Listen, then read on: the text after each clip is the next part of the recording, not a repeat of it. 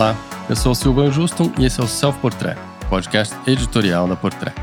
Hoje eu e Renata Brosina vamos fazer um apanhado do que de melhor aconteceu na temporada de Inverno 22 de Paris.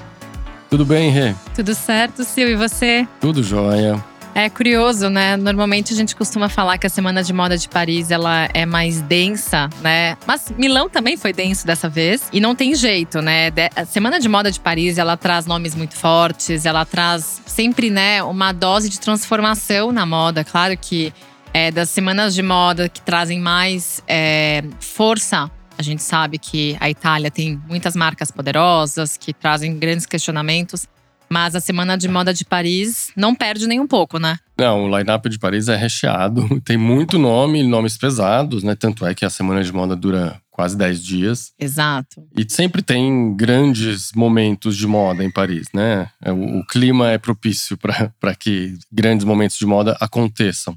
Exato. E, e nessa temporada, além de todos os nomes grandes que desfilaram, a gente teve o retorno, assim como a Bottega Veneta tinha feito em Milão, o, voltando ao calendário oficial, a Saint Laurent voltou também ao calendário oficial da, da temporada de Paris. Ela que tinha também declarado um pouco de independência, mas está de volta aqui. O que, que você achou da Saint Laurent? Olha, eu confesso que assim, sem dúvida, é uma das coleções mais chiques que o Vacarello fez. Pelo menos no meu ponto de vista, porque assim, ele explorou a sensualidade de uma forma muito diferente do que ele vinha é, trazendo, né? Volta e meia tinha aqueles bores extremamente justos, né? Que deixavam muita pele em evidência.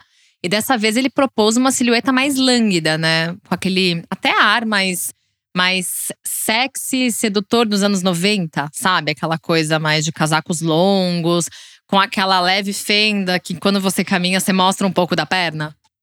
É, foi uma homenagem ao repertório clássico do, de Monsieur Saint Laurent, né? Até coincidindo com uma série de exposições que está acontecendo em Paris, que retrata e repassa os anos de Saint Laurent e a relação dele com, com a com a arte na trajetória dele, com a alta costura. Então tem tá espalhado assim em seis museus em Paris, uma exposição simultânea em seis museus e por, por ocasião da, da temporada de Paris, o Vacarello revisitou muito desse repertório que está exposto, né? Então a gente tem ícones do, do, das coleções passadas de Yves Saint Laurent, como o smoking dos jaqueta anos 60. Perfecto, tava ali. A jaqueta perfecto, os vestidos lânguidos meio mais 70, estreitos, que né? Que eles são, não é que eles são colados, mas eles têm aquela silhueta. No passado eles chamavam silhueta I, né? Porque você não tem aquela marcação óbvia do corpo, né? Do, do busto, da cintura e do quadril. Então, se vocês imaginarem essas peças, imagine talvez elas longas, né? Elas foram alongadas muito dessas peças, as próprias jaquetas. Me lembrou um pouquinho do que a Prada fez. Não, não quer dizer que foi cópia, por favor, a gente não vai entrar nessa discussão. Mas me trouxe um pouco dessa ideia, porque tem aquele ar mais masculino, que é justamente a ideia que o próprio Saint fez quando ele levou o smoking para o guarda-roupa feminino. Mas, claro, volta e meia apareceu uma legging ou outra, a transparência teve muito presente. E um, uma coisa que me chamou a atenção, que eu achei muito interessante, é que pela primeira vez, né, como o prometido, a marca é, se pronunciou falando que as peças de pele eram fake, né? Como aquela mudança que o grupo Karen estava se propondo e anunciaram em 2021, que eles não usariam mais pele. Então, já começou, né? Tinha muito casaco de pele, com uma imagem meio 70, 80 ali, né? Então tinha. Realmente era, era um panorama de silhuetas e peças clássicas do repertório revisitadas à moda, à moda vacarello, né? E muito sexy, né? Apesar Sempre. de não ter aquele poder todo das peças extremamente curtas, né? Que é aquela provocação que volta e meia ele trazia. É, dos maiôs, né? A gente pode brincar e chamar de maiô, mas querendo ou não, tinha aquela sensualidade que ele explorou de outras formas, com a transparência, com a fenda, com o próprio ar de mistério, né, da, daquela mulher, com aqueles ombros marcados, também algo muito Saint E, enfim, né? É uma sensualidade muito elegante, foi, né? Foi, poderoso é uma, isso. É uma sensualidade muito elegante que, como a gente citou, ela coincide com essas exposições todas que estão acontecendo em Paris, que celebram o, os 60 anos do primeiro desfile de Yves Saint Laurent. Né? Então, nada melhor do que revisitar esse repertório todo, que é riquíssimo, atualizado para os dias de hoje, acho que de uma maneira brilhante. Foi, foi muito, muito chique. Eu gostei bastante desse desfile. Ah, eu também. E agora que você falou sobre revisitar, é, você me deixou um gancho para falar de alguém também que revisitou bons arquivos, é, que foi a Maria Grácia. Na né, Dior. Na Uhum. Dior, que ela trouxe muitas referências do passado. Como sempre, ela gosta sempre de, de trazer esse olhar, seja para os sapatos, que inclusive, é, curiosamente, ela trouxe algumas referências de sapatos que o próprio Roger Vivier, né, que era o sapateiro né, da, da Dior na década de 50, com saltos Luiz XV. É, ela trouxe também outras referências, mas dessa vez não tinha aquele ar tão minimalista como ela, deu, propôs deu uma ousada dessa vez, né? tinha aquele ar tecnológico, né? Uhum. Uma coisa mais moderna. Também teve um toque de motociclismo ali no meio. Sim, que deu uma, uma pegada um pouco mais hardcore na, na mulher da, da Dior, que a Maria Grazia desenvolve, né? Geralmente ela é mais minimalista, bem feminina, né? Teve ali um punch um pouquinho mais agressivo, o que eu achei que foi um ótimo tempero na coleção. Os espartilhos, né? Os Acolchoados. O, o, o corset tá com tudo na, na temporada, é uma das grandes tendências. Teve uma referência mais explícita e muito couro, justamente, nessas, nesses momentos motocross e, e bicicross da, da coleção. É, só E- um parênteses. Teve o- um dos looks, se eu não me engano, foi o terceiro, que tinha um vestido super ladylike, né? Aham. Aquela provocação, né? Bem. É, assim, bem menina, só que todo preto, e tinham as luvas Exato. de, de couro. Então tinha, né, essa. Pitadinhas mais hard ali, pra, pra dar uma, um walk on the wild side nessa, nessa mulher romântica da, da, da Dior com a Maria Grazia, né? Então, Exato. acho que foi uma bola dentro, assim, né? Foi, acho que a Maria Grazia ganhou- marcou um gol aí nessa temporada. O que, que você acha? Não, eu concordo. E eu acredito que, assim, o primeiro look ele entregou muito, né, do que a, a Maria. Grazia queria, né, trazer para essa coleção, a próprio, esse próprio olhar mais tecnológico, né, a própria tecnologia, né. Então, se você olhar, é um macacão com algumas linhas que brilhavam, né, no escuro. O desfile começou com a luz, né, mais É, tem uma pegada futurista que passeou pela temporada inteira, né? Teve Exato. vários momentos meio futuristas, meio digitais, como se fosse uma referência ao metaverso, né? Essa a onda da, da moda digital, virtual, que é sempre muito futurista, né? Então foi uma coisa que a Maria Grazia aplicou, mas que retornou também em outros momentos da temporada, em outros desfiles que a gente viu por aí. Exato, e só para né, até contrapor com, esse, com essa ideia, porque a gente falou de passado com a Maria Grazia revisitando né, alguns dos maiores ícones, teve também a jaqueta bar, o New Look também marcou Sim. presença. Tem que ter ali o, o, o volume na cintura, teve, foi, ele foi maximizado e potencializado um pouquinho, inclusive com enchimentos por dentro ali para deixar mais encorpado. Exato, exato. E é interessante porque a gente fala de passado, você mencionou super bem a questão do futurismo, né, que deu essa, esse toque. Mas a- o cenário, ele era composto por várias artes, né, de, de que meio que refletia muito aquela, como é que é, aquela aquele olhar para os old masters, né, Uhum, para os sim. pintores, enfim, que Maria Grazia sempre com muito respeito às artes, né? Exato, e ela trouxe uma, uma artista feminista italiana, né?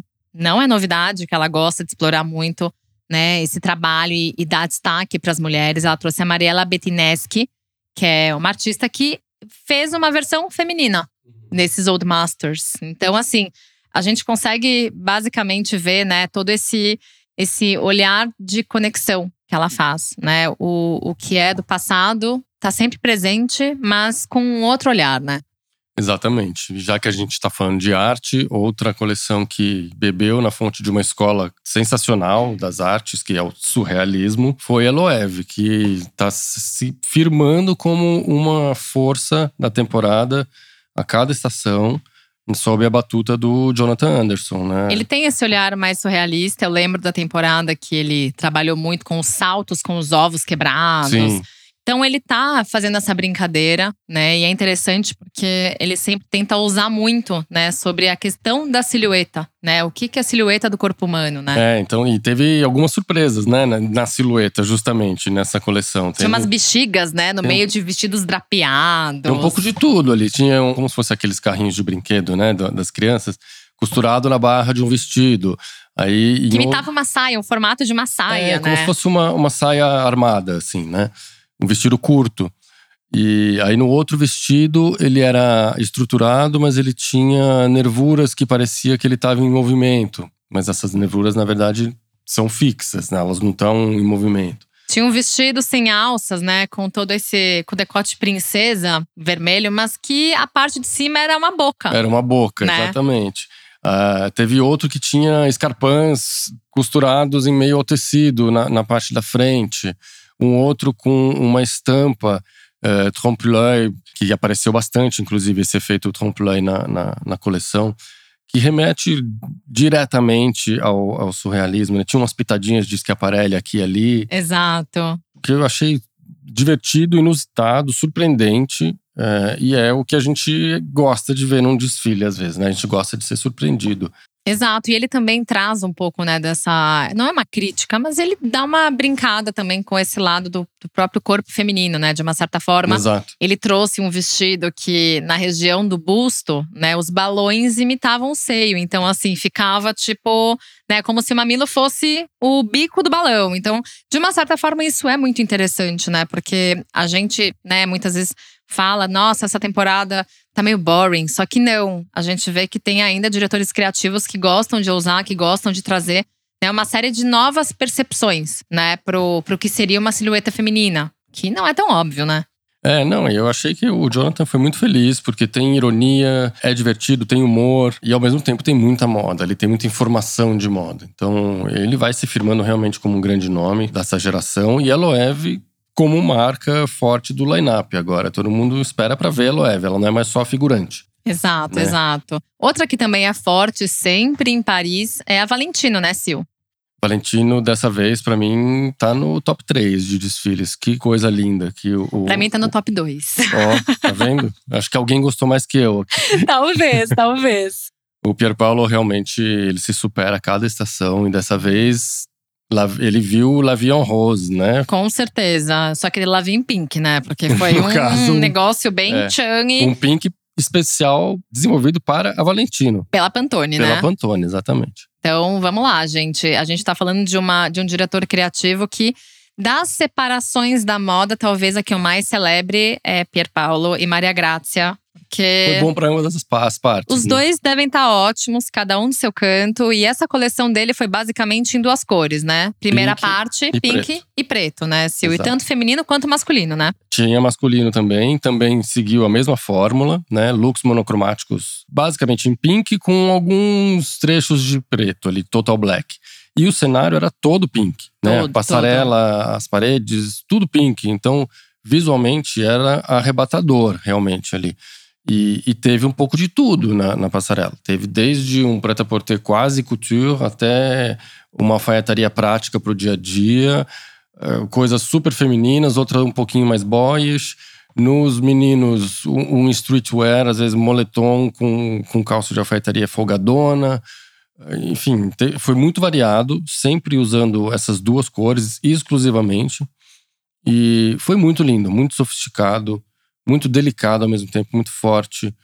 Uh, Pierpaolo arrasou mais uma vez. É, e quem achava que ele só repetia a mesma fórmula, a mesma receita, essa coleção ela completamente prova o contrário, porque ele não chegou a trabalhar com estampas necessariamente em várias temporadas. Tinha ele muita textura, né? tinha e ele brincava muito com, né, com esse- esses diversos tons, né? Aliás, na verdade, as diferentes texturas dos materiais Uhum. no pink. Então, muitas Exato. vezes você vê lá materiais diferentes, mas com a mesma tonalidade. E ele explorou muita transparência, tanto pro feminino quanto pro masculino. É, recortes também apareceram nos, na- nos chemises, que parecem, na verdade, vestidos de festa. É, te- teve forte, né? E também ele teve um convidado especial no front row, que foi o Lewis Hamilton, né? Que a gente Lewis tem que Hamilton falar do dele. lado de Zendaya, que é a Exato. garota propaganda, inclusive da, da última campanha de Valentino. E acho que foi a dupla mais insensada ali da primeira fila, que é sempre recheada nas, filas do- nas primeiras filas do Valentino, mas difícil competir com Zendaya e Lewis Hamilton hoje em dia, hein? A minha pergunta é: algum dia o Pierpaolo errou, Sil? Olha, difícil, hein? Então, difícil. Olha, quem também nunca errou, e eu tô puxando gancho, porque essa é uma das coleções que, sendo muito sincera, eu não sei se é a primeira ou é a segunda. Quem nunca erra e nunca vai errar, no meu ponto de vista, é a senhora Prada. Pra Mil Mil. Não foi, Sil? Ela veio, ela acertou a mão, né, com a Mil Mil. Não sei se essa divisão de tarefas ali na Prada com o Raf Simons deixou ela um pouquinho mais solta para brincar na Mil Mil. Mas faz algumas temporadas que realmente a Miu entrou num trilho bem interessante, assim, de como, como informação, como frescor de, de moda. E a cintura baixa que causou polêmica na temporada passada, tá aí de novo, né?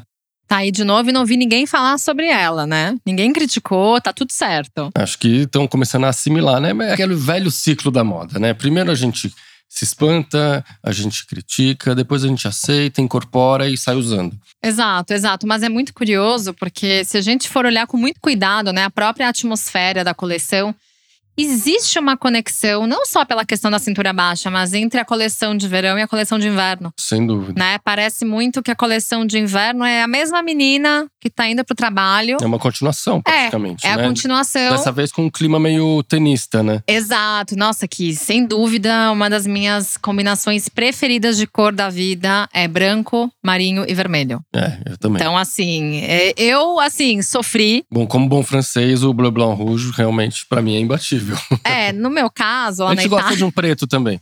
Mas, Exato. Mas a- as três cores realmente são fortes. Teve masculino, inclusive. Né? Teve. Teve menino na passarela da Miu Miu depois de muito tempo. E tá muito claro que esse menino Mil Mil, ele é muito menino Mil Mil que se a gente tivesse que há algumas temporadas imaginar, tava muito claro como que ele seria e ele seria exatamente isso, não? É um, é um menino dos tempos atuais, né? Meio andrógeno, a roupa que não tem muito gênero, que pode ser usado tanto por, por eles quanto por elas. Acho que tá, tá no tempo, né? É um bom momento de voltar, uma boa maneira de apresentar e de inserir o, o masculino na passarela, né? Tudo junto e misturado ali. Então você, os looks deles, por exemplo, as meninas poderiam ter usado tranquilamente. Sem dúvida. E, e é uma coisa que assim me deixou um pouco é, com aquele olhar, sabe? De além daquela, daquele toque de inspiração nas quadras de tênis, também teve um pouco né, daquela essência do balé. Que eu vi aquela combinação de sapatilha e meia, que foi um negócio que mexeu comigo, eu que eu que gosto. já, já gerou desejo, né? Já, não, aquilo ali eu queria uma de cada cor. Não critico nenhuma combinação de cores. Mas é muito fofo, é muito legal. É, mas é o que eu esperado da Miu Miu, né? Toda, aquele, toda aquela ideia da Miúcha trazer uma coleção forte tem aquele ar menina, aquela coisa. Não, mas não menina boba, né? Menina. É, eu diria que essa menina da- desta coleção de boba não tem nada. Ela tá até very hot ali, porque é uma coleção de inverno e tá todo mundo meio pelado. É, exato. E tem combinações de alfaiataria alongada. Tem até a própria questão, né, das, dos micro shorts e Exato. micro saias que estão ali presentes.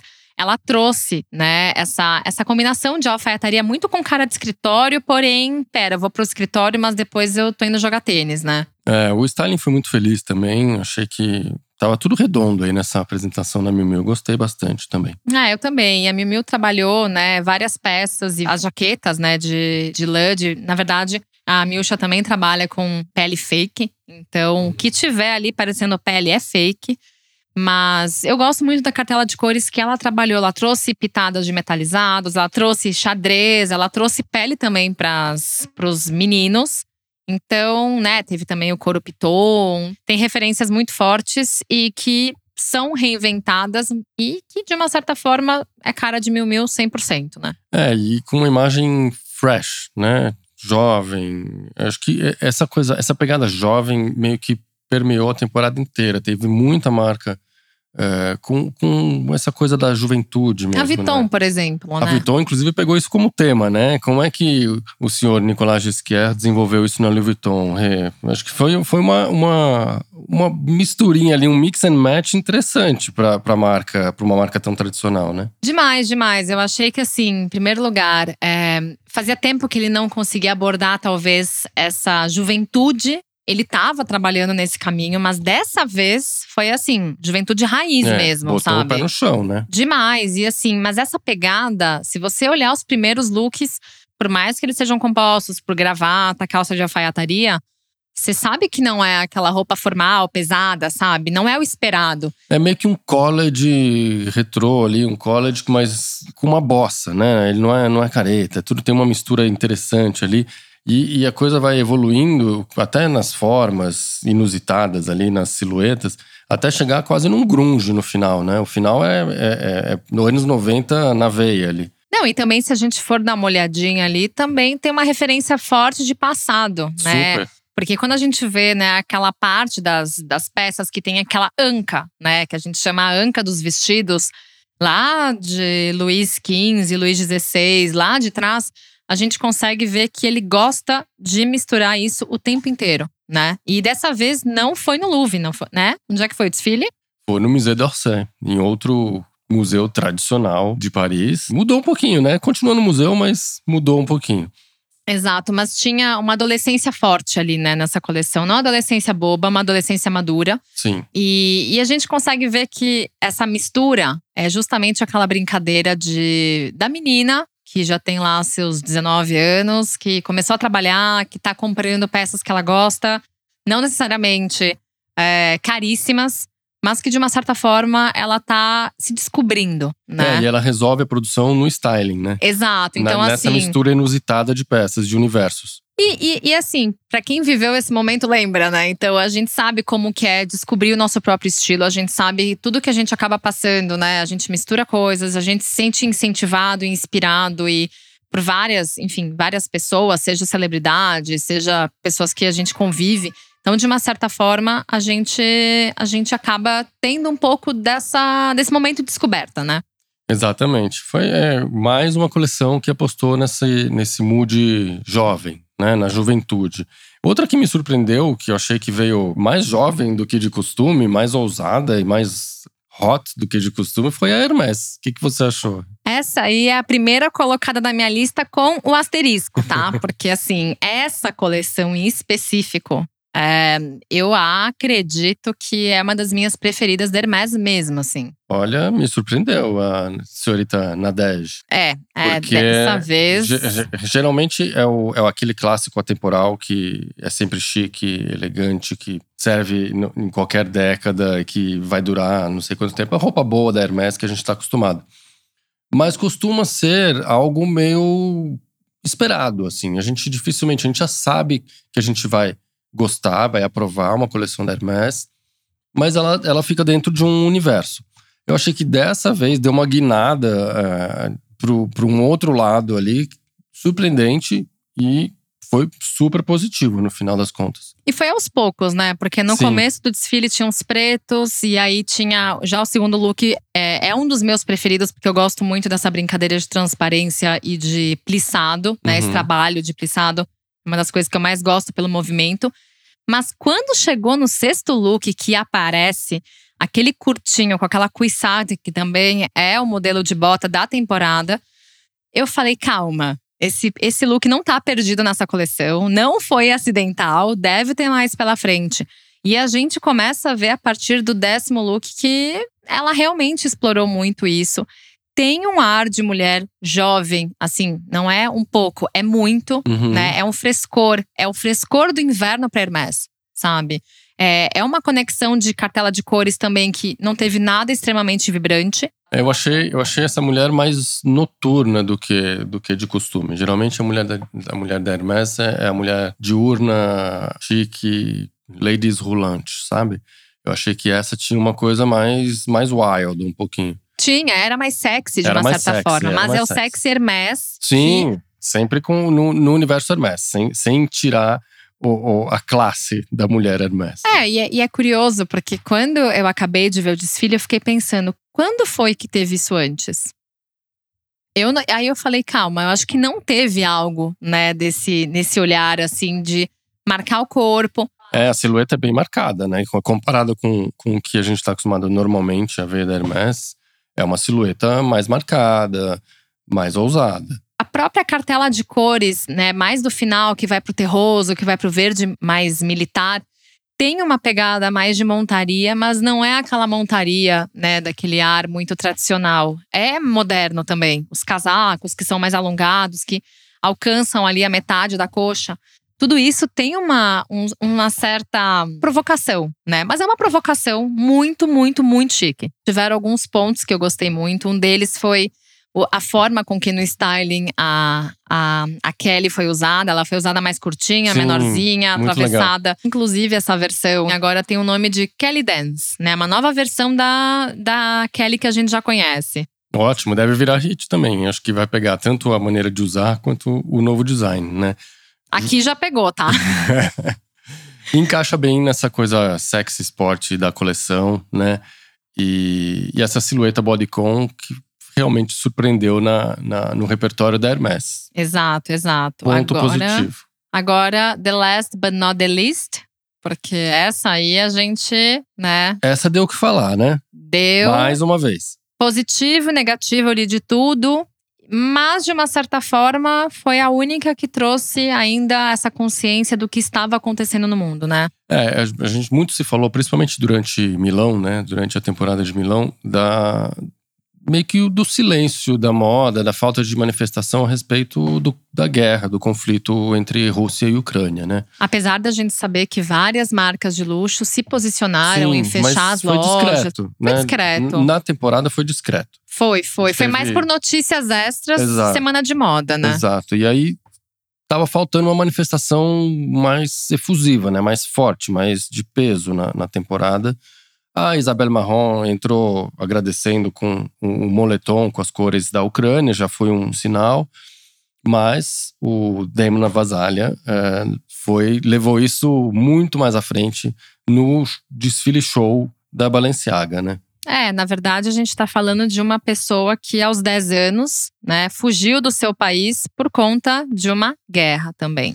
E naquela região. Vale dizer que ele é da Geórgia, né? Exato. E a gente está falando também de uma guerra contra a Rússia, Uhum. né? Então, assim, é, teve uma pessoa que teve essa licença poética de trabalhar isso, foi ele. É um, um lugar de fala, né? Que é como a gente diz. É, o Demna ele trouxe né, uma, um pensamento na carta, né, do convite dele, na verdade, né, falando sobre o que, que representa a moda para ele em tempos de guerra, né, que para ele a moda meio que perde essa relevância e que ela muitas vezes até a própria semana de moda traz esse ar de absurdo, né? É, porque perto de um conflito desse, perto de uma tragédia humanitária, que é uma guerra, praticamente tudo perde a relevância, né? Exato, então, qual é a exato. relevância de apresentar um monte de roupa numa temporada de moda, né? Perto disso. Então, é, é um questionamento que é válido, que eu ouvi pipocar aqui e ali, né? Gente que, por exemplo, criticou o pessoal que estava saindo atrás do bloco no carnaval aqui, enquanto acontecia o conflito. Outras pessoas retrucaram dizendo, tá, mas e a semana de moda que continua lá mostrando roupa? Então é um questionamento válido do, do Demna. Com Ele- certeza. Ele tem esse lugar de fala porque ele passou por isso, né? E a temática do, do- das pessoas fugindo da guerra, dos refugiados, conduziu o desfile, que foi um espetáculo, né? Foi uma Exato. tempestade de neve. das pessoas fugindo, mas só um parênteses que Uhum. só pra gente encerrar até essa própria questão da carta dele. Ele só apresentou isso, ele só apresentou essa coleção porque de fato, essa sensação que ele teve quando ele tinha 10 anos, que era, né, nos anos é, foi em Anos 1993, Uhum. é, ele falou: "Olha, eu e meu time a gente trabalhou forte nisso, a gente trabalhou pesado nisso. É, é um absurdo a gente se render. Exato. Aí Né? é- seria capitular diante do conflito causado pelo outro. É, né? mas e você imagina de uma certa forma o quanto isso mexe com a pessoa? Sem dúvida. né? Porque assim, de um lado, ele traz a ideia do absurdo e sim, a gente se questiona muito, né, sobre, sobre essa questão do que, que é relevante hoje. O tempo inteiro a gente compara Uhum. as situações. Mas quando ele utiliza uma experiência dele, uma vivência dele, para trazer força para ele, para lutar contra um inimigo que não vai derrubar e não vai destruir o que ele criou, e o que o time dele também trabalhou, é um negócio que é assim, só quem viveu sabe, né? É, foi forte, né? Tanto a motivação dele, as palavras dele e a apresentação em si foi forte, né? Porque ele pôs ali, ele, ele recriou uma tempestade de neve e refugiados, vamos dizer assim, a, a, a trupe de modelos fazendo as vezes de refugiados, fugindo, Carregando, né, os sacos. fugindo através da tempestade, carregando bolsas em formato de saco de lixo, como se você caiu uma bomba, você põe o que dá dentro de um saco de lixo e sai pela rua.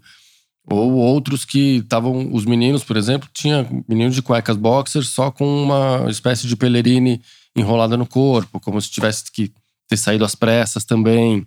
Não teve grandes novidades na silhueta e no, no tipo de roupa que ele apresentou. Estão lá as referências esportivas, os volumes, as assimetrias, os ombros marcados. Tá tudo ali no repertório do Demna, mas acho que a, a, a história contada, a, o impacto visual do show que ele fez, que me remeteu a algumas apresentações de Alexander McQueen. Exato, né, exato. Nessa coisa do espetáculo com significado, né? Com, com crítica, com que gera incômodo. Então, nesse sentido, me lembrou um pouquinho. E foi, foi forte, né? E nas cadeiras tinha a bandeira, a camiseta com, a, com as cores da Ucrânia para todo mundo. Exato, exato. Ele E realmente se posicionou, né? Demais, de todos, né? Da Semana de Moda de Paris, ele foi o único que teve esse poder mesmo, né? E, e a gente tá falando também é, de uma situação que, assim, no meu ponto de vista, eu pouco olhei pra coleção. Confesso. Exato, é isso, porque não me exato. chamou tanto a atenção. Claro, a gente vê, né? A gente acompanha, a gente segue né, aquele olhar para a linha estética que ele propõe, é o estilo dele, não fugiu nada né, da cartilha do Demna para Balenciaga. Mas o que importante foi, foi a mensagem dele, que segundo ele no final né, da, da carta, ele diz que o que importa para ele é a vitória do amor e da paz, e é isso que ele acredita. E de uma certa forma é isso, sabe?